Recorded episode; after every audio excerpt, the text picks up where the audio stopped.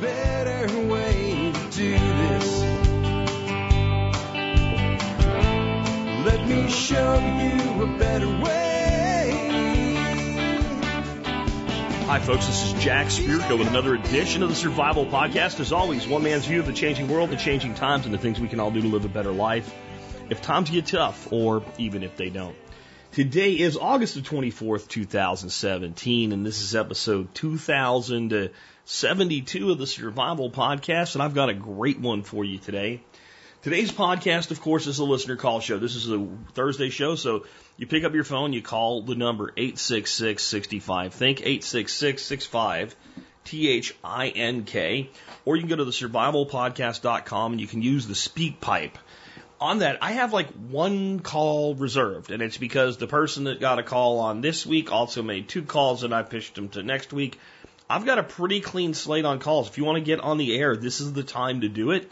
I've had really low call volumes every other week through August. Like I'll have like a regular high volume, and then I have like a really low, and then really high and a really low. I don't know if it has something to do with kids going to school, solar eclipses, I don't know, but they're going up and down. Up and mail in questions are coming in in droves like always, but the calls are going up and down. So use the opportunity, get your call in. If you've mailed a question in, you haven't got it answered because it got buried with all the other competition.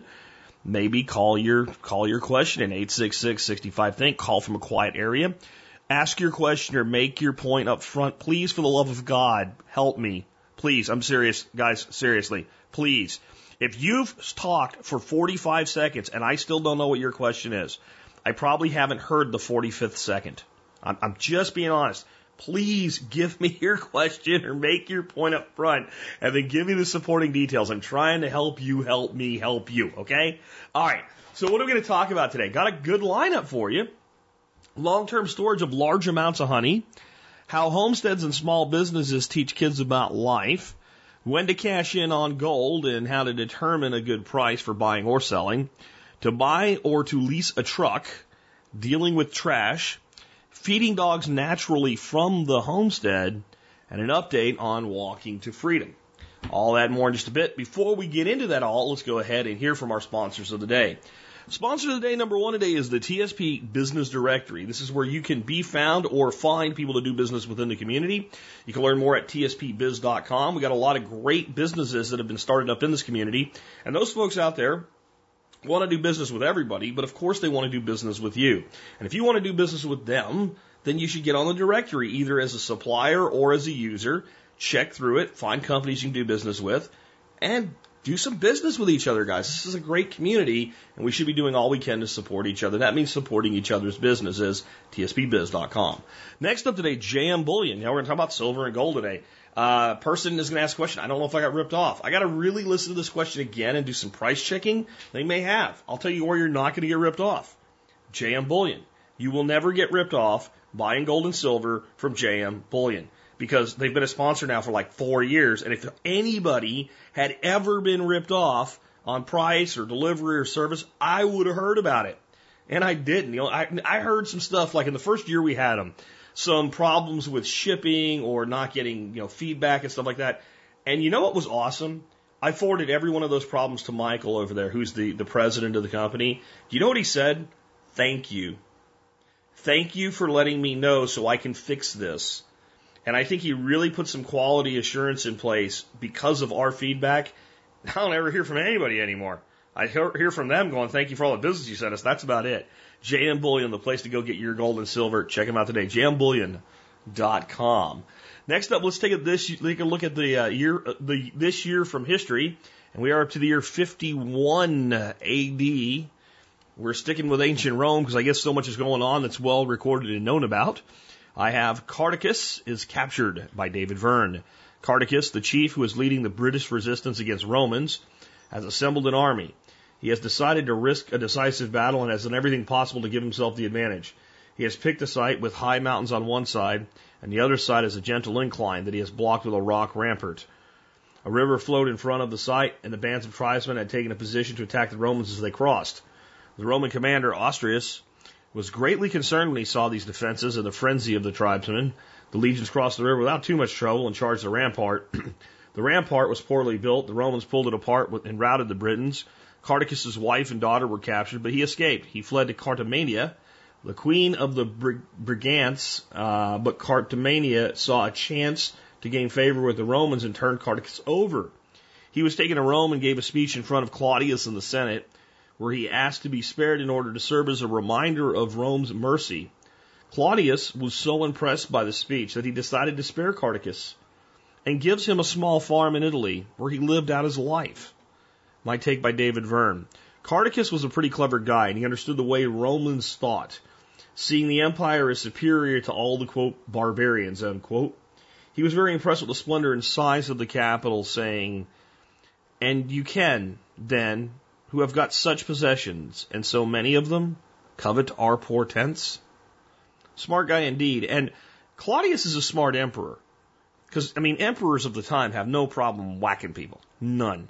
Not even Claudius, who's pretty, pretty chill by, you know, standards of this particular period of Rome. Um, but you have to think about it this way.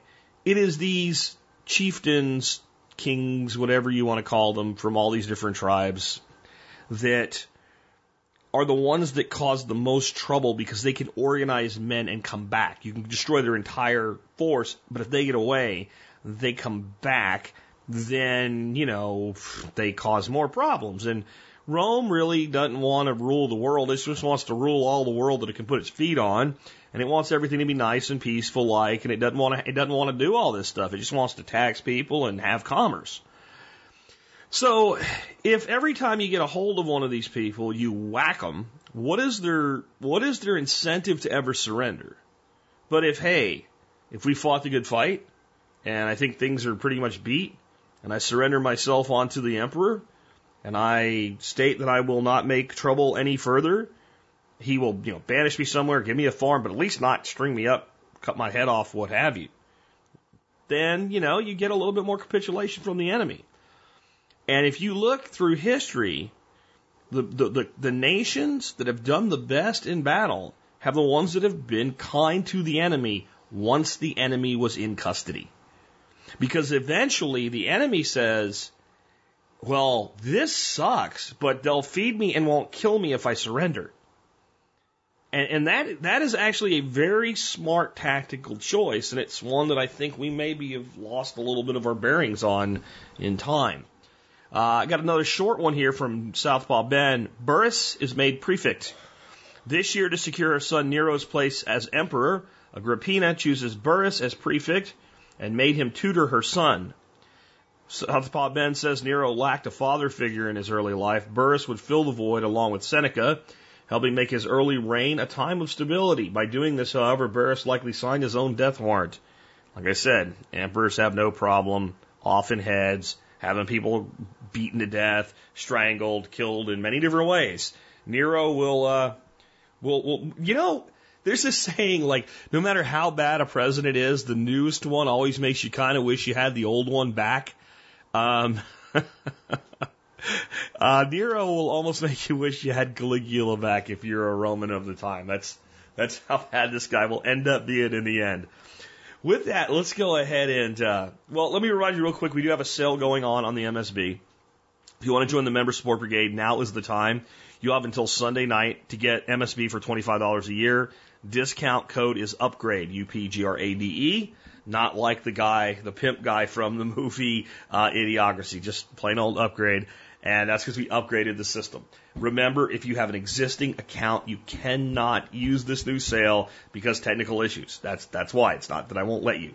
Anyway, you can you can also again pay by mail, uh, silver, uh, cash, check, you name it. Just write the discount code on the uh, registration form, and uh, we'll take care of it that way. Or you can pay with cryptocurrency. You got all those different ways to pay. Just go to the survivalpodcast.com, click on members tab at the top of the site. Now, let's go ahead and get into uh, your calls for me today. First call out of the gate was a call on the long-term storage of honey, which there's not much to say about until you hear the whole thing. And then I have some thoughts. I'm not going to say not to do what you're planning on doing, but maybe you shouldn't. And I'll tell you why in just a second. Caller, go ahead. Hello, Jack. My name is Dave. I'm from Ontario, Canada, with a question about long-term storage of honey. Background is um, I have a friend who, uh, as I've started uh, growing an apiary and working with my mentor, uh, I was looking at selling some honey on behalf of him, helping him out. And I had a friend approach me wanting to purchase 300 pounds of honey for long-term storage in his preps. And I'm just uh, wondering if there's any considerations. I know it uh, theoretically stores well, but if there's any things that should be considered in terms of keeping it for longer term storage, it, it'll be in five gallon pails, uh, you know, rotated on a first in, first out system, uh, replenished regularly. But I'm just wondering if, uh, if there's anything uh, I should be recommending to him to think about. Thanks for your time. Well, honey stores indefinitely. As long as it's not diluted with water, it will store indefinitely. They've actually found honey in urns that are like hundreds of years old and it's still edible. Okay. So nothing bad will happen to anybody that eats honey no matter how long you store it. That's one of the, the, the miracles of honey that is infinitely storable. I'm sure there's at some point that it turns into something you can no longer eat, but it won't go bad. Um, it will disintegrate something at some point. It must. It can't be, you know, as infinite as the universe or what have you. But for all practical purposes, it's indefinite storage. Here's the issue. It also will crystallize. Raw honey will crystallize. Let me say that again. It's going to crystallize. It's not like it might. No, it's going to crystallize. And the longer it's there, the more it's going to crystallize. If you have honey stored in something like a one gallon jug, then you can take that one gallon jug and put it in some, you know, 115 degree water, hold it there for a while, and it will pretty much revert completely to a liquid state. I have heard from people who have had large amounts of honey stored in five gallon buckets for long periods of time. And it usually is, I now have a solid brick of honey that I am chiseling away at with a hammer and an actual chisel help, what do I do? I have also seen this in a video. I can't remember who, what, what meadery it was, but it's one of the smaller, you know, the new, all these new craft meaderies popping up, uh, you know, working in these like nano venter, you know, regulations and stuff all over the country. And I was turned on to these people by the guy that does the Got Mead podcast. By the way, he's having some kind of respiratory, he's like not able to do his show or something like that. So, uh, best wishes out to him. I saw something on Facebook about that. Um, but it was a video and it was they were making mead, you know, like like commercial mead, and they had five gallon buckets, and it was older honey, and it was pretty freaking gummed up, and it didn't look fun. So my only concern there is that you know the honey will end up like a brick, and it'll be difficult to almost impossible to get out, and it's a little bit harder to soak a five gallon bucket. So I I might consider finding some alternative food grade container in the half gallon and one gallon range. I know that won't be as convenient for anybody uh, going into it, but I think it'll be a lot more convenient on the other side. If anybody out there has a solution to this problem that would allow them to use larger storage containers, I'm open to hearing it. But I'm telling you, just what it takes to get, you know, I buy honey usually, I buy, for when I'm buying honey to make mead, um, I buy honey from a company called Dutch Gold. And I can buy it by the five gallon bucket for like 20 cents less a pound is what it comes out to. Then I think they're eight pound or they're six pound jugs. I, I don't remember. They're, I think they're eight pounds. They're fairly large. Uh, maybe they're somewhere in the half gallon range. I don't know, but they're, they're substantial. I want to say they're eight pounds because I use three pounds to the gallon and I don't, I'm to go look right now before I even say this. Okay, apparently I have no idea what I'm talking about today. They're five pounds. I just went and looked at one, uh, which I should have made sense because I buy them 30 pounds at a time and there's six to a case. And that stuff is real, it's real honey. You know, it hasn't been pasteurized and what have you. And it's, you know, it's, it's the real deal and it crystallizes. And I, I can't even imagine trying to get it out of there if it wasn't a container that would be too large to submerge in, you know, warm water. And again, 120, 130 degree water, and people say, oh, that's so hot. Well, first of all, you're going to use pretty hot water in dissolving the honey to make your mead. But the other thing is, like, the honey's not going to come up to that full temperature, right? It takes time for that to, to work through it. But that's what I usually do. I use, it's probably 150 degree water. I throw my electric kettle on, and I get the water to where it's, you know, steaming really good. It's not starting to boil yet. And I set it in a pot and I just dump that water in there with it. And then, you know, I walk away from it, and I usually do that the day before I'm going to make meat if I have some crystallized honey, and I come in the next day, and it'll pour straight straight in, nice and easy, Um, because um, it basically reliquefies. So I, I just look at some other options, and anybody else that has any ideas, we could use large containers and have other options. Let me know. I wouldn't store 300 pounds of honey in five gallon buckets personally. Uh, but I have no problem with just storing it no matter how you do it. It's not going to go bad. Let's take another one. Hello, Jack. This is Mike from Smoky, Missoula, Montana.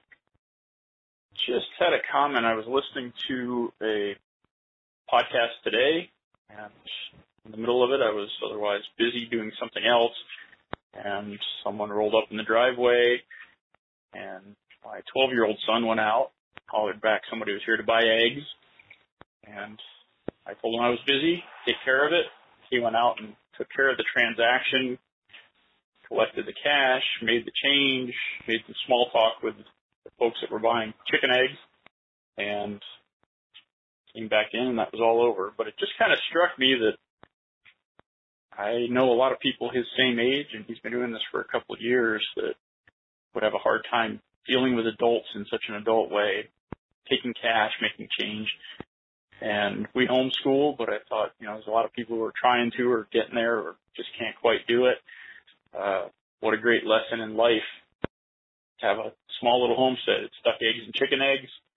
Nothing huge, a couple bucks a day, but both of our boys have been able to deal with people and actually made some pretty good friends who are helping them build knives and work on metallurgy and all kinds of things just through our duck business. So just thought that was something that was has come out of me listening to uh, TSP and being part of the community and kind of making that move. But you can do it about anywhere, and your kids are going to be head and shoulders above the rest with just the ability to speak to adults in an adult way and do a little bit of simple math in their head and make some change and have a customer base that they've built up that's turned into a whole lot more than just uh, just egg customers. It's turned into a real community. My thoughts for now. Thanks for everything. Appreciate it all.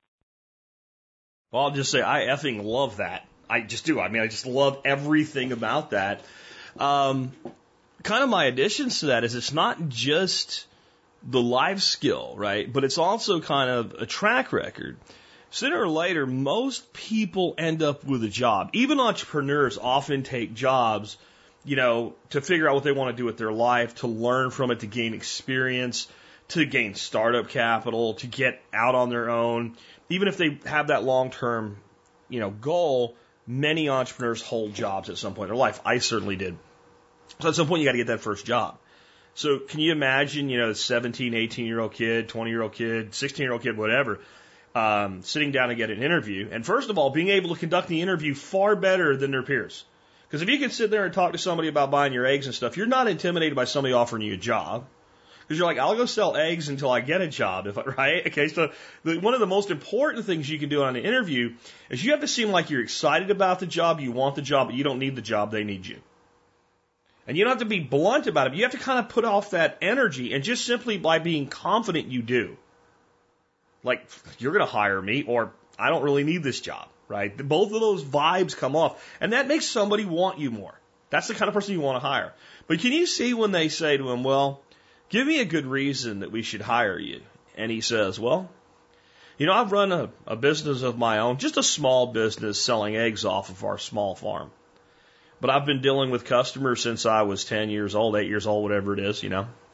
And uh, I know how to, to interact with them, how to handle customer service, how to make change, uh, how to make sure that they come back and buy again. Most businesses, I think, are concerned about things like that. But the biggest reason is since I've run a business, I know that there's costs associated with running a business. And I know that if we don't do our job effectively as employees, that the business can't make money. And if the business can't make money, it can no longer support the employees. So with that in mind, I'm going to do a great job for you because I know it's not just important for me to get promoted or something like that, but it's important for all of us that we all do a good job because if we don't, there won't be a company to work for. I think what you would see if a 16 year old kid said those words, and anybody can memorize anything, to a person in, interviewing them for their first job is the biggest jaw drop, especially in today's day and age, you would ever see in your life. Just hold on, and then okay, yeah, that's that's a pretty good answer there. So you know, you're hired, right? I mean, and and that so it's important that like here's what I'm trying to say. All these projects that you guys have, like homeschool kids doing, or just any kids doing, homestead projects, all this stuff make sure you kind of document it a little bit and think about it that way and start planting that seed in the head too, because at some point, you know, maybe it's not even a job. Maybe it's they're going out for their first small business loan. Well, what's your track record? You know, think about being able to tie it all the way back to when I was eight years old. By the way, here's our here's our uh, records in case you think I'm just making this shit up, right? I mean, that's that's how you get a loan. That's and it's also not even okay. Put aside business right? Put aside business, loans, jobs, put that all aside. So your kid's going to have to one day, if he wants, you know, a wife, go out and talk to a girl, ask her on a date, right? These things make our young people just better able to function in all of those things. There's so many things in life that if you want them, you have to go to somebody and ask for them or go to somebody and make a case that you deserve it, what have you. And putting children into these roles early makes them so much stronger at that. It would make us a stronger country. You know, it really would. So I just love that. Thanks for sharing it. Let's take another one. Okay, my name is Shantae. I am calling in to ask you a question about cashing in gold. In 2013, we purchased some $20 St. Gaudens gold coins and some $20 Liberty pre-1900 gold coins at around $1,800 each. So, I first would like to know your thoughts on the price we paid and then the type of coins we purchased. And if you think we were totally ripped off, how could we have avoided that? We did a lot of research, but now we would like to call, now we would like to cash some in and we're not enjoying the reality that we may lose $500 per coin from what we can see. So, if you were to trade for cash, what would you say a fair price would be? And if so, or where would you go to get that price? And so, like I said, after having it for four years, you know, we're just not excited that we may lose $500 per coin to cash it in. So I'm waiting to hear what you have to say about that. All right, that's it. I'll look for your reply or listen to your reply. Thank you. Bye. Well, I, I think you know the answer is clearly that you overpaid for the coins. If the office offers that you're receiving are $500 under what you paid, and I can't be exactly sure of the time and the price of gold, but when I look at a five year chart on gold and I kind of look, you know, right in that, I thought you said July and I thought you said three years ago, and I look where that's at, there's there's a little bit of a dip right in there, but gold sitting at like between 1200 and 1275 and gold right now is 1285. So it's like damn close or up as far as the spot price on gold from when you bought this stuff. Okay, so here's my concerns, and here's why I think you might be getting the offers you're getting, and maybe nobody's explained this to you. I'm not sure. My my concern is that it may be the case that what you have are not actually Liberty gold coins, the Liberty Liberty twenty dollar pieces from the 1800s, and St. Gaudens from the early 1900s. That what you might actually have are gold coins that are reproductions of those coins, because the price you give for most of them in decent shape have enough numismatic value or collector value to push them up significantly from the spot price of gold. Now remember, it's not the same as buying a one ounce gold coin when you buy one of these things, but still, it, it seems like those prices, if it's about what you paid, are a little under $2,000 and now you know only being able to get about fourteen hundred for them, fifteen hundred for them, something like that. that they were never worth what you paid.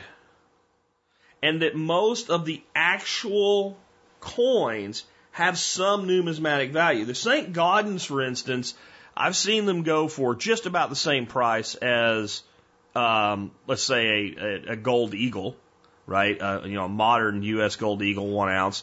And I've seen them go for $20,000 for certain dates. And there's quite a few that go for up around $10,000. The, the problem with that, though, is they're one of the most, I, I don't want to say counterfeited, copied coins on the market. Counterfeit would be damn thing's got lead in the core, right? That, that would be counterfeit. It's tungsten, you know, coated and coated in gold or some shit. That would be counterfeit. Um, they're just reproductions. And it's not that hard to tell that they're reproductions if you know what to look for. And they're often sold as though they're not reproductions, but they use red tape and fine print and shit like that to get around it. So that could be the problem. Assuming that they actually are St. Gaudens and double eagles from, you know, the turn of the century, turn of the last turn of the century, um, I would go to a collector's, gold collector's store someone that specializes in that, and ask for an opinion on the the grade, you know, good, very fine, fine, etc., and an approximate value that they would be interested in paying you, because you're probably going to do better with a collection specific store on a numismatic coin than like a pawn shop or an online dealer or something like that. Um, it also could be that you're getting prices from online dealers that will buy sight unseen but they're going to pay as though they're reproductions. They're not going to assume that you have something better than you do unless it's, you know, it's graded and what have you. And then they're going to have some level of a discussion with you before they even agree to that price. Because there's also people that counterfeit slabbing coins as PCGS and things like that. So I don't really know whether you got ripped off or not. I don't really know whether the problem is you overpaid or that you're being under offered. I'm not sure of that, but that's that's what you need to do. You need to go to a coin shop and, and maybe I don't know how many of these things you have, but maybe just take a couple and say and explain your situation to most guys that run coin shops are very sympathetic to stuff like this. And they ain't going to give you money you don't have coming to you, but they'll at least explain to you what happened so that you've learned from it and you don't do it again. Okay. Um, as a as a matter of how to sell it for cash, there's almost no way to avoid selling gold for cash and not having some tax consequence. Anything that you sell in any shop that you sell for over five or six hundred dollars, one of those, it might be five, might be six, might be six fifty. Somewhere in there, they're going to issue a ten ninety nine on it, and you're going to have to declare what you paid for it and what you sold it for. If there's any good news, you can declare a loss. That's right. You can declare your actual purchase price, and you can declare what you sold it for, and that five hundred dollar per coin loss, if you want to get out of these things and back into something else, or just turn it back to cash or whatever you want to do. Um, you can declare a capital loss on that on your taxes. So if you had four of them, you get $2,000 straight up loss on income, which will reduce your tax burden by about $2,000, right? So, um, you know, or $2,000 of income. So you're looking at, for most people, somewhere in the neighborhood of $500. So if you bought four, effectively you lose 500 on three by the time it's all done with. I'm sorry I can't do any better for you than that. But again, I'm not sure. Now, how do you not let this happen to you? People say they do a lot of research and things like that. I'd be very interested to know who you bought these coins from and what they were sold as. And if their listing is still there, I would love to look at it. So if you can email me with that information, I'll take a look at it and, and, and do follow up on this and tell you what's going on. This is how I feel about gold and silver if you are going to buy numismatically valued coins, you go deal with people face to face. You, you know, you, you really should be getting coins if you're going to be paying any kind of a premium that have been um, professionally graded and slabbed, which means they're in a case with the, the certificate and the, you know, the rating MS, you know, 40, whatever it is, because it varies based on, you know, what's expected of a coin of a certain age, uncirculated, fine, very fine. Or maybe you're buying coins that are, you know, good, fine, things like that, about uncirculated. You're going to pay huge premiums on those. And those are grades that you can go learn how to do for yourself. And a really great way to do that, and again, most coin shops, especially if you buy small amounts from them when you ask for help, would be willing to do that. Get a hold of some coins. Grade it. You know, get a book on how to grade coins. Get a magnifying glass. Look at it. Write down the grade you think it is. And when you go buy a couple silver dollars or something from the guy, say, hey, I've got this old silver dollar. I've got this, you know, this, uh, this Washington quarter or something. And I'm trying to learn more about this. I looked at this and I graded this about uncirculated. Would you look at it and tell me what you think it would grade at? And if he's like very fine, instead of about uncirculated, say, okay, what made the difference? And you'll learn that something that would be considered about uncirculated and like really, really old stuff might be considered only very fine and much, you know, like a, a 1960 Washington quarter might have actually a little bit of a higher standard from a collector standpoint because it has, there's more of them that are in good shape. And the, the, the, the minting was better in 1960 than let's say 1860. Right? So all of that plays in. So if you're going to buy anything with any kind of numismatic value, where you're paying anything for anything above the metal, okay, then you, you need to really know what you're doing. You need to be drilling directly with people that that's their business. You never buy that shit online as far as I'm concerned until you really know what you're doing and you really know who the people are you're buying from. And just because they have a fancy shiny website does not mean they can be trusted. And almost anything you'd want to buy can be found somewhere close to you where you can go in and talk to the person and look them in the eye and you're a lot less likely to get ripped off. There is a ton of people ripping people off in the silver and gold industry, and it's been going on for a very long time, and a lot of them do it with telemarketing, even still today. They get these coins, they say they're better condition than they are, they sell them at a premium that they're not worth. That sounds like what may have happened to you. So how do you prevent this?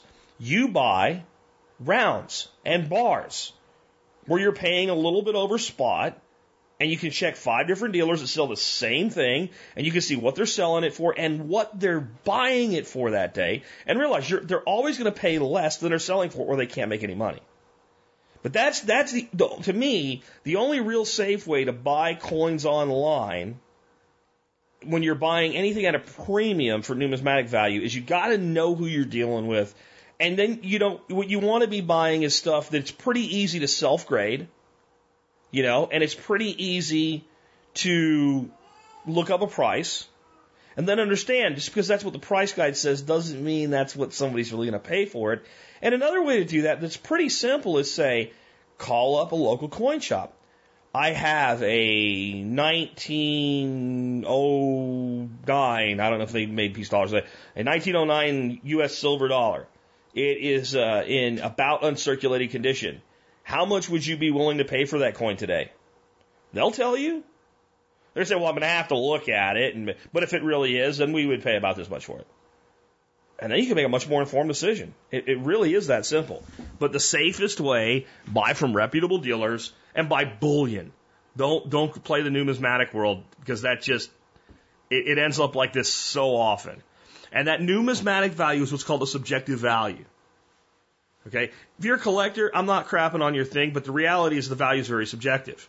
So when the economy takes a shit, and it happens from time to time, even if gold is high, the subjective value portion can be can be depressed. The upside, see, it's a hedging of a bet though. Let's say the economy is doing really, really, really good. Metal prices are down, but the subjective value might be increased. That's one of the reasons you go into that. I don't play that game. I do bullion and bullion only. Let's take another one. Hey, Jack. This is Neil in Tennessee with a question about leasing or uh, buying a used truck um, or, or leasing a new one. Um, I'm particularly hard on vehicles. I hunt, I go outdoors, and, and run a small mini farm. So I'm thinking about uh, switching out here soon, uh, but I'm going to put uh, damage on the truck on the body. It, it happens with every vehicle that I have.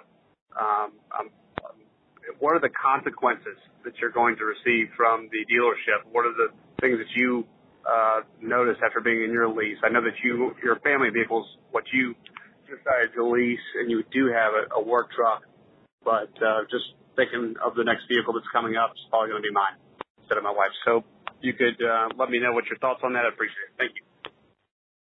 So on the surface, leasing is not for you. I'm going to give you the two classic ways that leasing works best. It works best with low value, high turnover vehicles like Toyota Camrys, Nissan Altimas, and things like that. Um, and the leases can be tailor made to your driving habits on mileage. So if 12,000, because most leases they state at 12,000 miles a year, which is fairly average for most people. But if you drive more and you need to up it to 15 or 20,000 a year, they will just price it straight in so that you don't have penalty at the end of the lease. You know what you're dealing with. Those leases will usually come with a disposal cost associated with them. And what that'll mean is that 36 months your lease is ex- expired. You take the vehicle in, you can trade it for another vehicle. They on those vehicles you probably won't get any money out of them, but you won't have any cost either. There won't be any kind of a demerit. They'll just take it back and they'll make you a new deal on a new lease. They'll ask for a down payment. They'll give you terms. If you want to drive the same car, you can probably drive it for about the same money and get a brand new car. The other way, and this is the way that we handle our leasing, is to do very high dollar, high resell uh, vehicles, vehicles that are high dollar vehicles that hold their value and that resell very, very, very well. The kind of cars that there are people actually waiting for one to come off lease. Toyota 4Runner is one of those. There's not a huge amount of vehicles like that, but Toyota 4Runners are one of those. They had our vehicle sold when we turned it in. They already had somebody waiting to buy it, right? When we got our new vehicle a couple, three months ago or something like that. Um, so that's the other way that it works. When you get a lease, they will give you a certain amount of normal wear and tear, a certain amount of small scratches, small nicks, things like that. And they're very concerned that the maintenance, maintenance gets done. Because that's one of the things about the used car market. Cars have gotten very expensive. There's a lot of people that are buying cars that are three, two, three, and four years old, coming off of leases, and that's what they can afford now to drive a class of car they want. And that's from the low end all the way to the high end. People are making that strategic decision. And what they're looking for when it comes off a lease is the dealerships usually had hands on it the whole time. So when you get a lease to make sure that you're going to get the terms as agreed upon, it is smart to like get all your oil changes done at that dealership. To have all your service work done at that dealership. They have all the payment records. They know they can turn that car on their secondary uh, market. They know they can. Even the local. So that's, that's how you got to think. Keep the vehicle in great shape. Little nicks and scratches are no big deal, especially if they'll buff out. But leasing a truck that you're going to drive to your deer camp off road with mud slinging all over it and scratches and branches in it, no, don't do it. So where does that leave you? That leaves you with a, actually a couple different options though.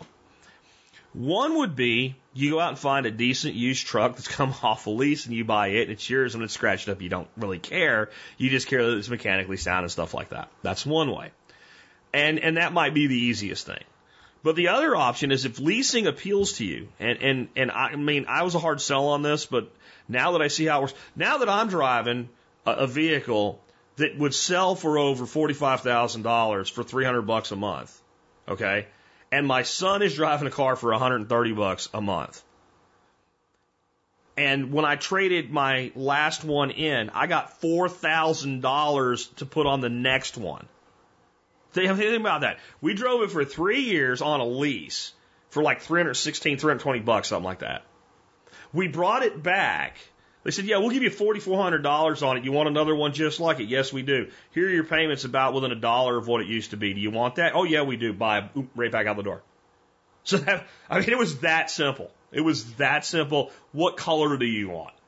Right? Oh, we want to do dark gray this time instead of red. Okay, here you go. Oh, we don't have one. I'll get one from the other lot over in Dallas. Salesman drove over in the next morning, picked it up, brought it back for us. Had it detailed. We went in, signed some paperwork, drove it off the lot. So there's just nice things about leasing. And it makes higher dollar vehicles more affordable and low cost vehicles almost stupid cheap if you have good credit. So another option. What if you went out and bought for cash, you know, we would call a work truck. And, and I don't know what's available in your area, but I see vehicles all the time with 60, 70,000 miles on them, somewhere in that range.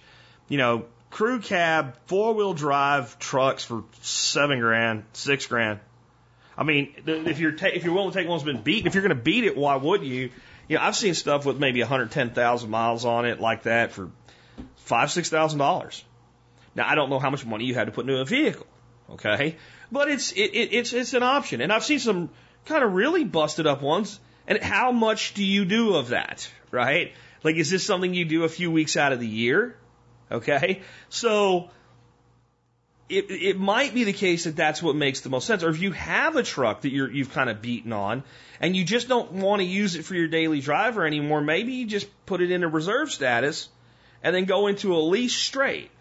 And you use your lease as your commuter vehicle. And then you may find, well, is a truck really what I want as a commuter vehicle? Because I'll tell you right now, I love my diesel truck. I have a Ford F350, you know, king cab, eight foot bed, big badass diesel truck with big old redneck tires on it. And I love it. And if I'm going to the store to pick something up and Dorothy's home, I take the 4Runner. Cause it, it's just nicer for, for just beating around like that. You know, if I'm going off road or something, yeah, I want my big ass truck. I'm pulling my boat, yeah, or trailer, I want my big ass truck. I'm going to get materials, I want my big ass truck. I have, I, yeah, I've been asked to go to Starbucks and pick up a freaking uh, mocha, white chocolate mocha iced latte thing for the wife. I don't want to take that big ass truck to that narrow ass drive through. You know, so, and if I was on the road driving every day like I used to, what did I drive then? I drove a Jetta. Right? So, that would be the other thing I would suggest. But do not lease a vehicle that you're going to scratch up, mark up, claw up. It will ruin the entire thing. And if you're going to lease, you either want ultra low cost high turnover, you know, vehicles, or you want high end, high resale value vehicles. The stuff in the middle, it never works out as good. I've looked at it all, and, and that's what I've found anyway. Let's take another one.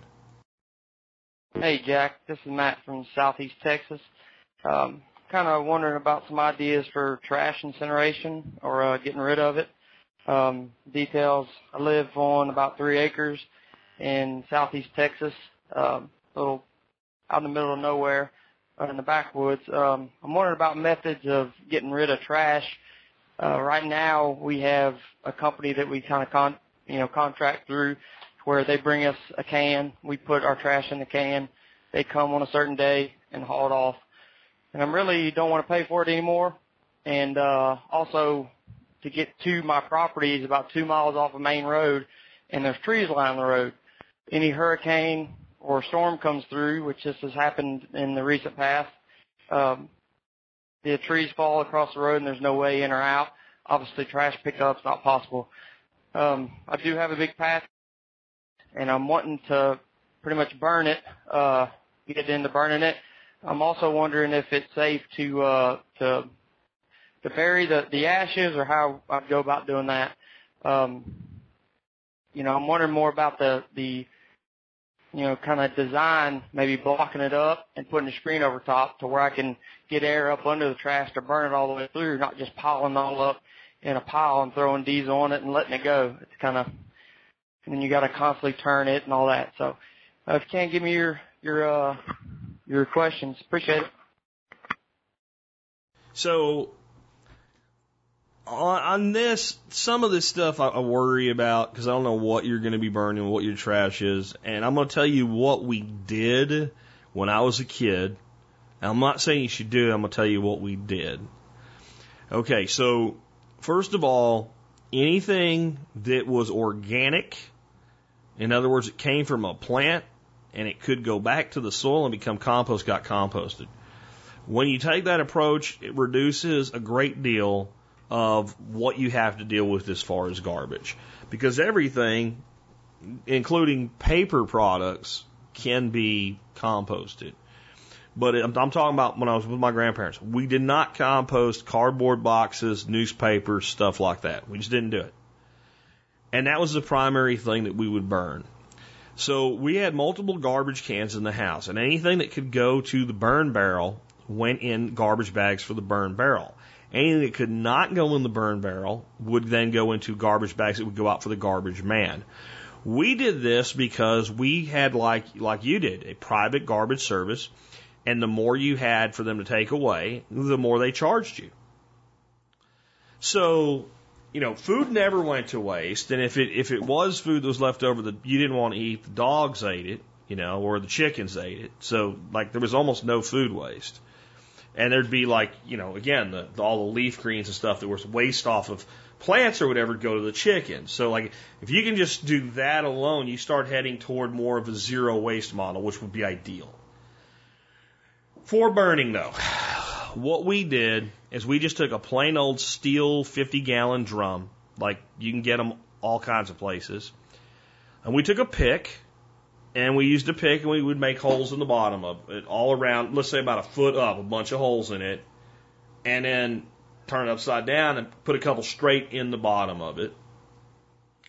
We took some cinder blocks, set it up on some cinder blocks so that got airflow like you're talking about. We took a cinder block and two cinder blocks and put them inside of it, and then got some steel grating that didn't have to fit perfect, but kind of sat in there to keep it lifted up a little bit. And I actually loved doing it as a kid. I would, I would, I would volunteer for that chore. And I'd take all the paper waste out and I'd throw it in there and light it on fire. A little bit of gasoline and boom, up it goes, you know. And, uh, it, you know, we only had to empty that barrel about once a year, burning stuff like that. It, it really burns into a fine ash. And as long as you're not burning things like plastic jugs, right, and anything that might be really toxic, then what you just have is ash. It's actually a good source of potash, and it can just be spread out basically like a fertilizer. It doesn't really need to be, you know, um, it doesn't really need to be buried or anything. And the more often you spread it out, the easier the job is. So it might be something you do every quarter. How doable this is to remove waste from your life is directly related to how many things you're willing to do differently. If you if you go through a couple Pepsi bottles and milk jugs every week and you're burning that, it'll burn, but you really are putting toxic ick into the ash pile and therefore toxic ish, toxic ick onto your land. It's not the worst thing in the world, and I can't tell you that a milk jug or two never slipped in there. Sometimes because a young Jack Spirko didn't know any better at the time, just liked to hold the milk jug while it burned and listen to the plastic fall and go pew, pew, pew, because that's what kids do. But I wouldn't want to be doing it all the time. I'll tell you that a young Jack Spirko also got his ass whooped one time because he threw a, a used uh, spray uh, spray paint can in one of them uh, and then ran away and, and waited to see what happened. And it, it makes a big boom. It was actually worth getting my ass beat. it totally was worth it. and it wasn't that bad an ass beat. It's probably the only ass beat I ever got. And it was totally, totally worth it. Uh, but don't do it. Don't do it. It was dangerous. Uh, it was also well called for ass beating. But I mean, that's I mean that's all you really need is a, a, a steel drum, and obviously the area that you're doing this, at you want to clear anything that can easily burn around it. I, I'm a big fan of you know just some sort of a, a, a metallic screen, heavy metal screen you can throw on top to help keep down stuff being blown out of it. But you got to realize like this isn't something you just set on fire and walk away from really anyway. We never covered ours. Um, because you are going to have fly ash and stuff would come out of it. So you got to think about like is it is it too windy that day to burn? And so you have to be responsible with it. Clear the area, have a hose in the area, and burn small amounts frequently. I mean, that's the other thing. Like I said, I was always happy to do it. It was usually every other day or so that I'd go out there with whatever was in the, the burn waste can and burn it. I don't think you're going to get out of having some sort of a garbage disposal service unless you're willing to make significant changes to how you're doing things. If you're willing to start recycling all your plastic and all your glass and taking responsibility for that, taking it somewhere, um, you you will probably find that you you get really quick into a situation where there's not a lot of, of problems. Uh, packaging materials, see, that's the other thing. Like, so if you get a lot of shit from Amazon, I do, because if I can buy it on Amazon and I don't, I don't have to go to the store, I buy it on Amazon. You know, styrofoam. I, we used to burn the hell out of that. We used to spread the ashes out. It never caused a problem, but that's really not good from an environmental standpoint either. I mean, understand, I'm talking about the 1980s. We didn't know half the shit we know now about things like that. Um, but yet, you know, the world wasn't ending either. So that's, that's something to consider. You have to really decide if this is something you want to do. But if you do, just an elevated steel can with some, uh, and you don't even really need a screen inside it. If you put a couple cinder blocks in there, that'll create enough kind of airflow area in of itself. But if you can find some level of a metal screen to sit down there uh, to help keep your material up a little bit, and again, burn frequently in small amounts, you you can burn everything that's burnable. And if you want to burn food waste, as long as you have enough dry material in there, most of that stuff will burn up too. But I, I say compost it. Let's uh, let's take another one. Hey Jack, question for you about a homestead dog and how to feed it. Um, details wanted to see what your thoughts were on feeding a dog on a homestead with food from the homestead. I've heard different places of people raising rabbits um, to feed dogs. Um, I don't know how often that would happen, how often you have to feed the dog, if it's like a once a week meal, um, or if it's uh, different parts of it each day. I, I kind of imagine their their biological history, their evolutionary history, being wolves, and, and as a wolf pack getting a large animal and then maybe not getting something for a couple days. Um, but that's just anecdotal um, stuff that I, from what I understand, how wolves work. So I just want to get your thoughts. How do people, if you wanted to kind of have a self-sustaining dog food on the homestead, um, besides just throwing them, you know, f- safe scraps or whatever, what would you do? Okay, let, us start out with something that's important. Um, your ancestry is the caveman that, you know, ran around and went days without eating and what have you, and, you know, could throw spears uh, in incredible accuracy and, got broke bones and just healed up all wanky looking and went on with life. And you don't do that stuff anymore. And you don't do that stuff anymore because 10,000 years of agricultural uh, living and uh, civilized living of the human species has physically altered us to where we are significantly different in dietary requirements and dietary tolerances. And some of the stuff that we're eating today is really bad for us, and we're better off eating closer to that caveman ancestor. But we can't live exactly like him healthily. We can't uh, especially with the things that we need to do in our lives. Okay? The dog has been with man before the dawn of civilization. Your dog is no more a wolf than you are a Cro Magnon. It's a common ancestry, but you're not the same thing, and neither is your dog. The next thing is a dog on a homestead has jobs and responsibilities and restrictions that a dog in the woods does not have. Let's say a dog does go wild feral and it's in the woods and it finds a whole bunch of little baby birds somewhere. What's it going to do with them? It's going to eat them all very, very quickly. Every single one of them. It's not going to save some more for later. It's going to kill them and it's going to eat them. That's what it's going to do. You want your dog to run around and you have your livestock out there with it. You do not want your dog to eat your livestock. That's done with discipline and training, okay, and that's great, and you can teach a dog that. The hungrier a dog is, the more difficult that will become because the higher the prey drive will come up in the dog. Okay, so we don't want a dog that's living on a homestead running around significantly hungry or in caloric deficit. We want to maintain a dog's weight at a healthy weight. And we just had a great show yesterday and we had that, that lovely gal on. Uh, what was her name? Her name was Julia, right? Julia, and Julia was talking about you know maintaining weight on a ruminant at two percent. Uh, so a, a sheep, a cow, what have you. And I said, well, that's, you know, that's for ruminants. She said, well, I don't really know about fowl, but that actually, that number works out pretty well for a dog. And she's right. I, I agreed with that when she said that.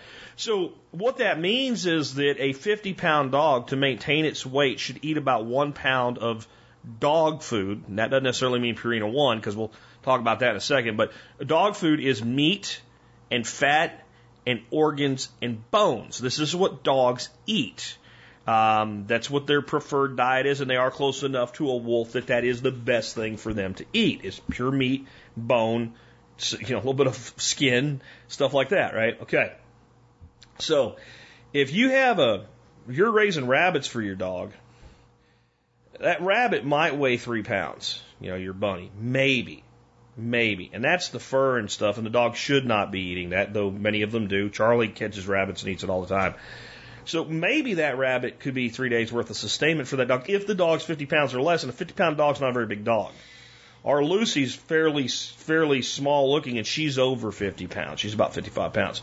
So you know, Charlie at a hundred pound dog needs about two pounds of meat. That's probably about one average small rabbit, really. So you need one a day. Now, I personally, if I was doing it, I would cut the portion in half and give it to him morning and evening, and I would spread the meal out for a variety of reasons. But one is because a dog eats something like that so dadgone fast right? So it gives them something to do, and it also, again, reduces that that drive and desire and need for that next meal. They'll still go out and hunt if there's rat problems or something on your property because they like to do it, but they're less pushed toward, hmm, gee, that chicken looks delicious. Okay, um, I know Nick Ferguson from our expert council, a good friend of mine, feeds his dog rabbits that he raises. And the dog gets several rabbits a week. And it also gets other food. He does not exclusively feed it rabbit, but he feels that by feeding it rabbit, he's feeding it very, very high quality food. And he's doing it for very little money. So the, the way to do that then is you need to maximize your growing of these rabbits to where you optimize that to where you can grow rabbits very, very inexpensively, uh, very, very quickly, and very, very efficiently. But you're still looking at probably the neighborhood of per dog, one rabbit a day. So, do you really want to do that? So, one way you can do this is you can, and we feed our dogs dog food because we have three giant dogs. Well, we have two big, we have a giant dog, a big dog, and a normal dog, right? So, just that alone just makes this easier. I've, kicked around doing what I'm going to suggest you might consider doing though, and that is feeding your dog raw chicken. Now, before anybody loses their freaking minds, the reason I'm kicking this around is because I have a friend who uh, I did some classes with, and she was a PhD uh, in natural health science. And she did her doctoral thesis on canine nutrition because she was working with veterinarians as kind of like as a niche. And after everything that she reviewed, she said if you're going to buy a product to feed a dog, mass produced chicken is probably the best thing you can feed your dog. Raw, mass produced chicken. There's nothing in that chicken that that dog can't handle. And she did, with her, the, her doctoral thesis, she did studies on multiple dogs fed multiple diets, including straight up raw chicken, and she favored uh, thigh and leg quarters because they were so cheap and no cutting, no nothing. Give it to the dog. Dog takes care of everything. No, they're not going to choke to death on the bones. Dogs eat bones. They like eating bones. When I butcher quail, if I'm not doing a lot of them, so I don't have enough to make stock, when I cut the backbones out, I throw them right to Charlie, and I throw them to Dana and Fox, the cats. The cats eat them. They chew the bones up. All right. Um, what happens with bones that makes them dangerous for dogs when we cook them is they crystallize. And if you ever want to you know, test this for yourself, take something like a, a good heavy meat cleaver and the back side of it, assuming it's not expensive and you're going to ding it up and be mad at me for this, and take a chicken bone and smack it when it's raw. It'll just break. It'll break pretty clean. Then take a, a cooked piece of chicken and do the same thing. It'll shatter and make sharp points. That's because the bone itself crystallizes under heat. And that's what's dangerous for your dogs to eat. So if you look at like bulk buy stores, restaurant supply stores, even things like, you know, Costco, Sam's Club, you can often get like chicken thigh, chicken leg, stuff like that for like a dollar a pound or less. Uh, there's a restaurant supply store around here. I can't remember what it's called now, but I think they do chicken thighs for 70 cents a pound. And remember, a pound is a pound to a dog like that. The, the skin, the bone, the cartilage, everything that's good for them, boom, there you go. I have some friends that stayed here for a while in their RV. They had three or four cats, and they went to feeding their cats ground turkey and chicken, and they got a great big powerful grinder, bones and all, right through the grinder, and they fed them to their cats that way. If it made you feel better, you could do that for your dog. So you could do rabbit and that, and then any good scraps uh, or what have you. But don't think you can feed a dog a rabbit once a week or twice a week and have a healthy dog. And what you certainly aren't going to have is a well behaved pack member who doesn't view every other thing around it as something to kill and eat. It's really what you're going to end up with. Um, again, your dog is no more a wolf than you are a Cro Magnon. Common ancestry, yes, but thousands and thousands of years, of selective breeding and, and, and uh, evolution have changed what the dog is and the nature of the dog to a large degree. The other option is just choosing a very high, uh, high nutritional quality dog food and supplementing with, you know, meat scraps and things like that. That's pretty much what we do. You know, but we, you know, any kind of meat scraps I have, and I, I always rake to the dog raw, and everybody freaks out. Whatever, what the hell ever. I mean, I mean, raising dogs since I was, you know, too young to even really claim I was the one doing it. And I'm 45 years old. I have never had a dog get sick from eating raw meat. Now, rotted meat is a different thing. I had a dog that got out of the house one time and ran out and scarfed down a freaking rabbit covered in maggots that had been laying on the road for a couple days, and I learned about making Brittany Spaniels vomit using peroxide from the vet over the phone that day because that can be really dangerous. But he even ended up fine. So, dog digestive system much more powerful than human digestive system. You can't compare the two. Those are my thoughts. Let's go ahead and take another one. Jack, this is Richard from Houston. I was wondering if you could give a plug to your website, uh, Walking to Freedom. I've recently discussed with the family. My wife has really gotten excited about po- the possibility of moving to another state from where we are. And so I decided to look up some resources and looked into Walking to Freedom, logged in, and began to make some posts. But I noticed that the uh, the site traffic has dwindled off, and I know that you're your listenership has grown, and I haven't heard much about Walking to Freedom lately. So I, I kind of hope maybe you could plug Walking to Freedom uh, for people who already live in states that don't plan on moving, but maybe want to talk good about their state and what's good and what's bad. And could log in and, and add to the discussion, and also just as a reminder to people out there that may want to or even possibly think about moving to another state to start posting into those boards about which states they think about moving to, and also about the into the boards in which they uh, currently live in. I think it would help drive a little traffic that way, help us out and many other people out as well if you, if you could do that. Appreciate you. Appreciate the show. Take care. You know, I, I want to see more people use walking to freedom, but I'll, I'll, I'll kind of put it to you this way: like, I don't. I, I've gotten to the point where I'm like, I'm I'm done with what I'm willing to do beyond what I do. Like, I have realized my limitations and that my primary duty has got to be to this show, to this audience, to this community as the host of this podcast. Right? That's that's what I do. That's my job, right?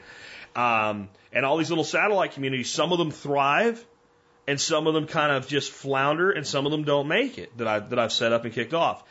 And when I set one up, what I'll do is I'll set it up, I'll get it going, and then either everybody thinks it's worth it or they don't.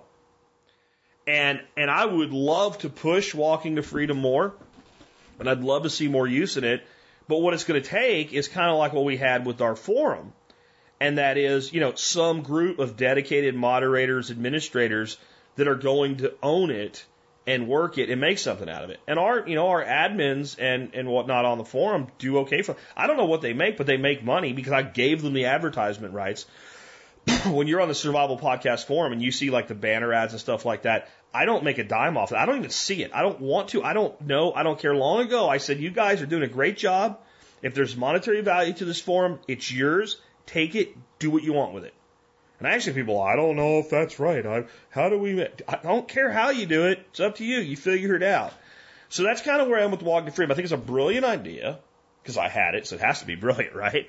Uh, no, in all seriousness, the, the, the concept of being able to say, I'm thinking of moving to Kentucky, and then to post and have people that live in Kentucky tell you why you should live there, and have people from Tennessee come in and go, no, no, no, no, you should come to Tennessee. Here's why.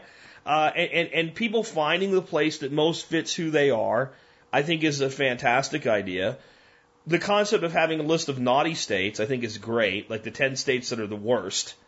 Um, and everything else is better. And we never ran a second poll. Like, like would the would the rankings change if we did this again? Colorado, you know, ended up on the naughty list because that was right when they pulled when we did this right when they pulled their bullshit with the magazine bans. Right? They they probably wouldn't have been on that list a year earlier. Right? And now, well, they have, you know, recreational marijuana. They still have the magazine ban, but the gun stuff's being fought back. Would they? I don't know if they'd make the naughty list. And that was part of it too. So What I'm going to do is I'm going to start reminding people about the site. I'm going to maybe once a week give it a call out and see if people start using it. But the truth is, it's an opportunity for a group of, because I think it's going to take more than one, for, you know, a, a handful of people that want to work together, that want to manage the forum and promote it to do something with it. And I'll, I'll caveat that with a maybe. I can tell you that the activity in the survival podcast main forum is nowhere near what it was five years ago. And it's not because the community's shrinking. It's because people are changing the way they interact with each other online and dedicated forums across the spectrum are being slaughtered by Facebook groups. Because most people are on Facebook every day anyway. And they get their interaction with people, et cetera, that way. So if they join a group and they say they want to see stuff first in their feed, they're going to see the stuff that's in the group and it's seamlessly integrated into their lives. So I, I, I don't know that dedicated forums really have the ability to ever come back to be what they were, let's say, around 2005 to 2010. They were the king of personal interaction online in that period. And they, they got sophisticated by then. Like the, uh, the first one sucked.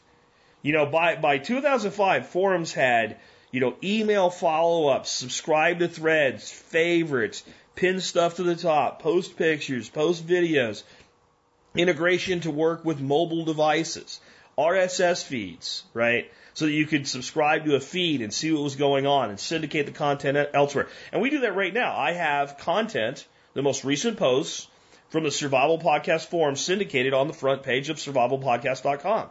So whenever you're at the survivalpodcast.com, you can look and see like the most recent 10 posts. That's done with RSS. So forums are still great, but it, it's kind of like what I've learned with Granddaddy's gun. Like I wanted that to be something, and it just seems like nobody really does anything with it. And if I'd made it a Facebook group, it would probably be blowing up. Here's my problem with that. Facebook and Google are turning into the two most evil online companies that have ever existed. What I'm seeing going on with demonetization of YouTube videos, um, hand, what, what I call hand jobbing of results in the search engine results on Google. Um, I'm not going to talk about it because I don't want to get political today, but I saw somebody post something on Facebook today about Google certain things and see what shows up. And basically, they're trying to erase white history. And I went, this is just conspiracy level shit until I did it. And I'm just going, that has to be massaged and hand jobs, some of the stuff that was going on there. Um, I'm seeing people getting censored on Facebook who are not putting out hate speech or something like that. Just things that some some twit with a nose ring at Facebook that's on the authoritarian squad doesn't like. So, you know, it makes me worry about building communities on Facebook. However, it works. Google works. Um, so, I know we started out with this being about walking to freedom, and so let me just real quick before I continue on this line of thought, because it's the biggest reason I decided to do this call. Walking to Freedom is a forum that's designed for people that are sick and tired of the government where they live that want to find a better state within the republic. It's true republicanism in action. It is the safeguard our founders gave us to make the states independent laboratories of, laboratories of liberty. The federal government has ruined a lot of that, but it still exists. I'm still freer here in Texas than you are in freaking New Jersey. Right? There's, there's no question about that. And if you're in New Jersey, even though Pennsylvania ain't as free as Texas, as far as I'm concerned, you're freezer, freer as soon as you cross the Delaware River. There, there's no question about that. You go from Massachusetts to New Hampshire, it's like going to a different freaking country with how much more freer you are. So that was the point of that. But kind of on this this other thought, like one of the things I saw come out recently is this thing called DTube, and it's built on the Steemit platform. and uh, what it does is it lets people basically upload their videos in a format similar to YouTube, but then when people like their videos, they can give them some Steem, which is a cryptocurrency. I tried it today. I couldn't get the damn thing to load. I couldn't log in even with my Steem credentials. Uh, so I, I, I, don't know. It doesn't seem to work, uh, but it's a, it's an interesting idea. But I think for anybody to take on those big two, something radically different has to happen. Because you can't just build a clone. And what you have to understand is what they have is they have the advertiser revenue. They have unlimited revenue from advertisers. When it comes to, you know, either delivering traffic to people that want it or when it comes to like YouTube being able to monetize your videos. And one of the things, to be fair to Google, even though they don't deserve it, but I think a lot of these content producers that are pissed off need to understand your content isn't worth the money that you were getting for it before the, the, the, the demonetization. It's really not, because if it was actually worth that, someone would show up and pay you for it right now. Like you'd find somebody to buy it for that much. What it is is Google has so many huge companies and they're able to sell exposures for so small an amount per view that they have companies that go, well, we'll put five million dollars into that bu- that bucket for video views. Just get us all you can of it. And Google will actually struggle to spend the five million. If they don't spend it, they don't get it, right? So somebody puts up a video of doing some stupid shit and gets six million views and, and makes, you know, thousands of dollars off of it. Even though the video really isn't worth much from a standpoint to an advertiser, it's just they have such a huge book of advertisers. Now what they've been able to do is is then get and this is where they're being completely unfair pricks. Many of these people they're demonetizing have a half a million to a million or more subscribers. They've built their company, their their business unit, the YouTube business unit, on those people, then they shut off the, the payment to them. Now, here's the, the, the other part of that. Many of these producers would not have produced all that content and got all those people excited and involved if there hadn't been money in it for them. Because if you want to replace YouTube with a place to host videos, go to Vimeo and just use them. They're fantastic. They do things that YouTube can't do. They're great. Wonderful. Can't make no damn money with it though, can you? So the, key is then monetization of that. So I just wanted to kind of point out that a lot of the landscape online is changing.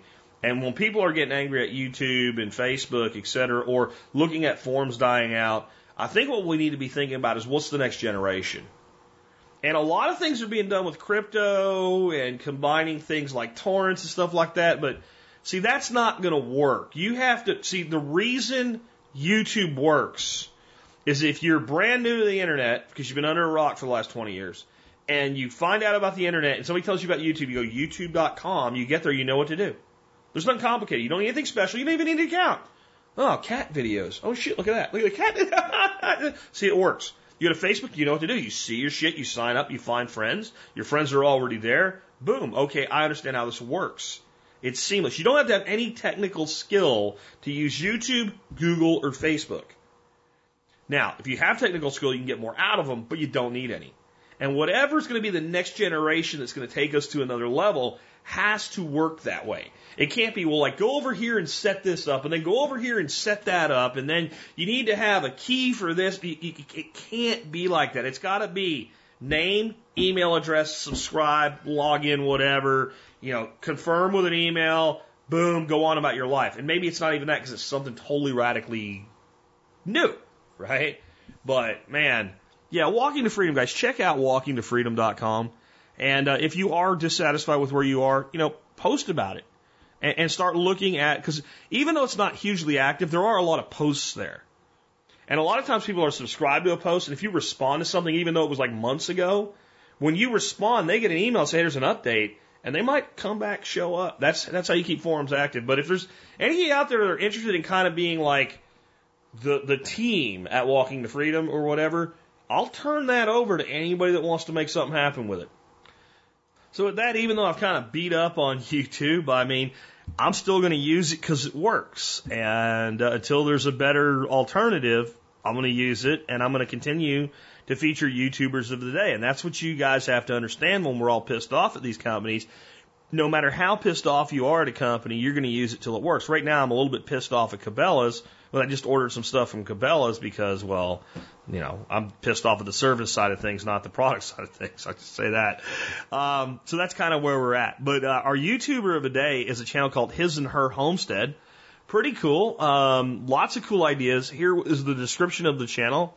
Um, we are a family who moved from the middle of the city to the country in the heartland of America. We have three major goals for our channel. First, we want to show people how rewarding it can be to grow your own food and prepare for any disaster that might be coming. Second, we want to build community for homesteaders and preppers to spread knowledge and ideas that will improve our lives. Finally, we want to spread the good news of Jesus Christ with as many people as will hear us. We are attempting to keep our channel anonymous because there's nothing good that can come from the world knowing all, all of our preps and security. We hope you can understand and maybe even follow our lead.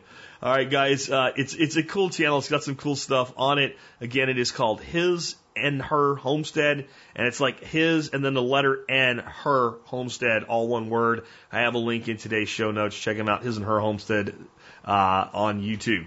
Uh, next up, want to remind you guys if you like our show and the work that we do, one of the ways you can support us is simply when you're going to do your online shopping at Amazon, just go to tspaz.com first. You really don't have to do anything else if you want to help us out other than that. tspaz.com, click the link there, do your shopping. No matter what you buy, you're helping us. But also check out our reviews. And I've got a review for you today that is just badass. Our review for you today is of my now my number one go-to pump in my pond system, my aquaponics system, etc. I've had some pumps that worked okay. I've had some pumps that work pretty good, and I've had some pumps that work not so good. Uh, I swapped out and went to this pump in my aquaponics system uh, like in March, and it's just no problems at all since then. And the damn thing's dead quiet. It's made by a company called Lanchez. Lanchez, like Sanchez with an L. It's a Lanchez dirty water submersible pump, stainless steel and cast iron.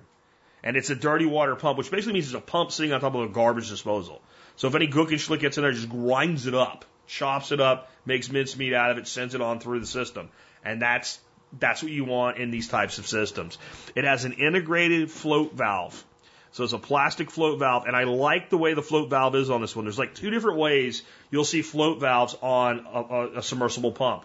One will be it's kind of like like out there like a wing, like just holding your arm out to the side, and it floats up above the top of the pump. And the problem with that is that the pump has to be in pretty damn deep water for it to switch on.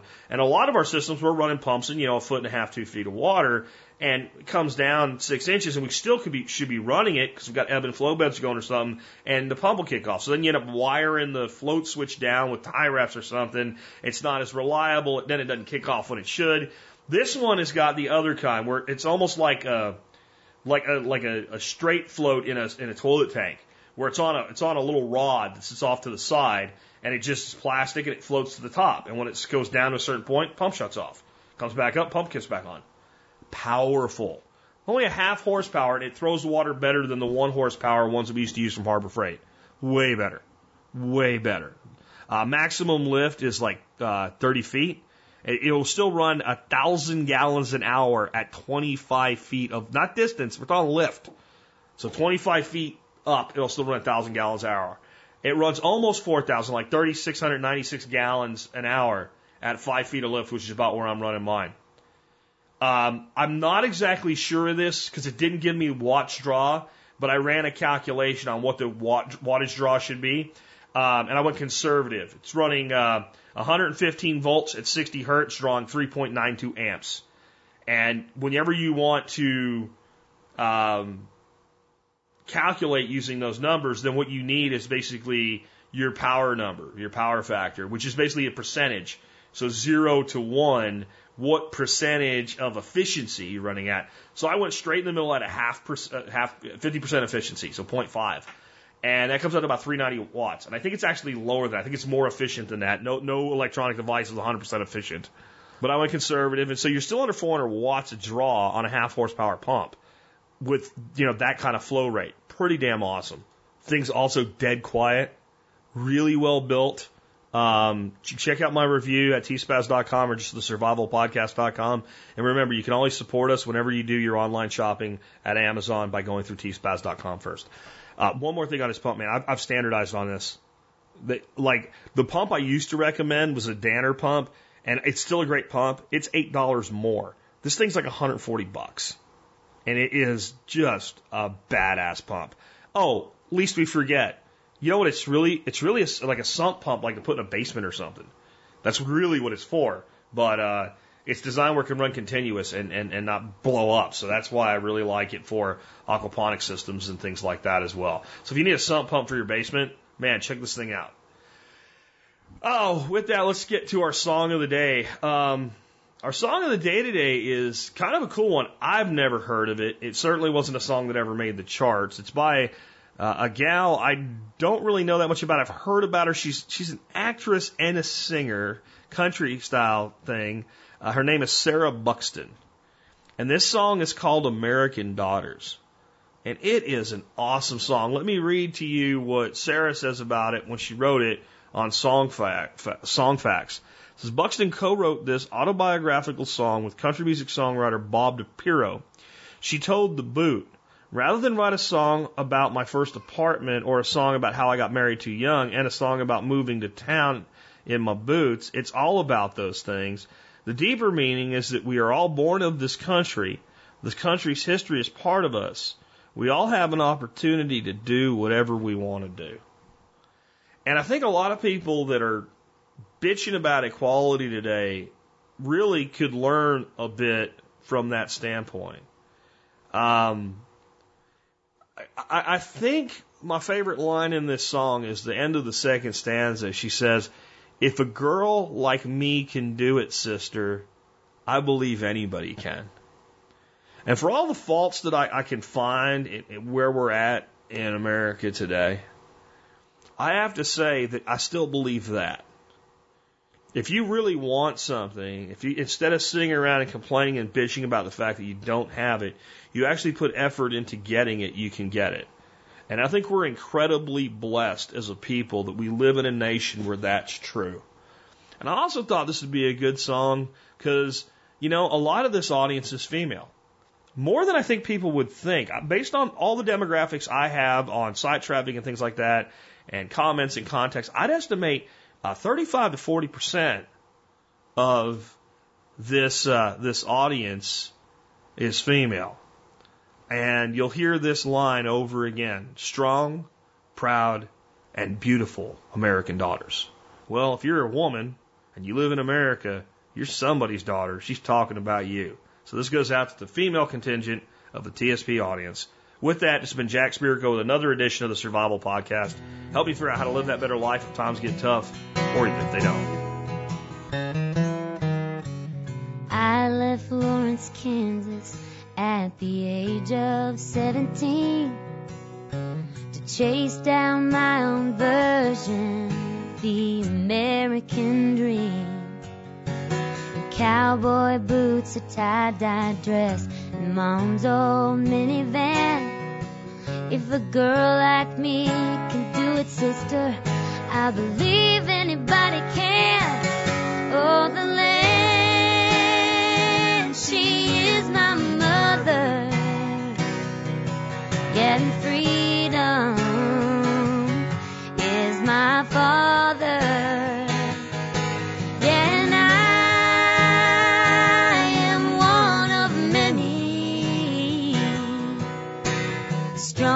Strong, proud, and beautiful.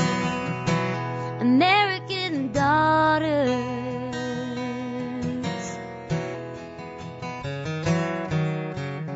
I got married way too young.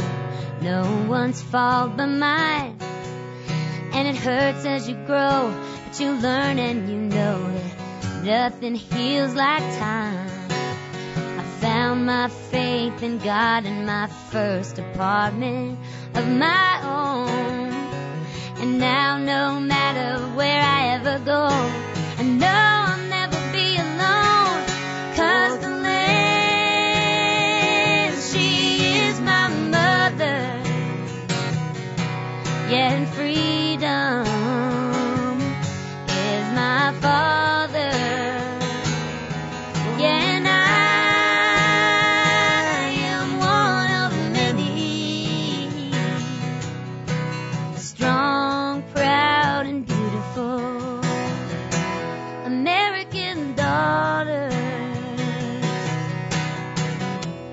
Resurrection Bay, Alaska, or the Flint Hills roll in Kansas, Times Square, New York City, the Mississippi Delta, anywhere in Texas, Redstone, Colorado, Sedona, Arizona, PCH in California,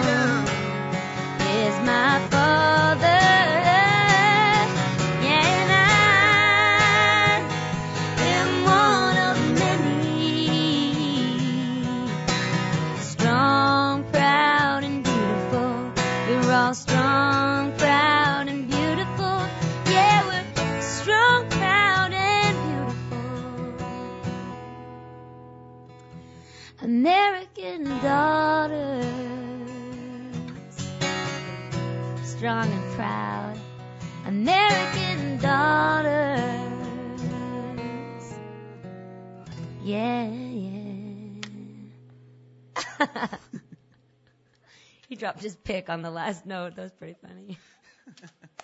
Stunning.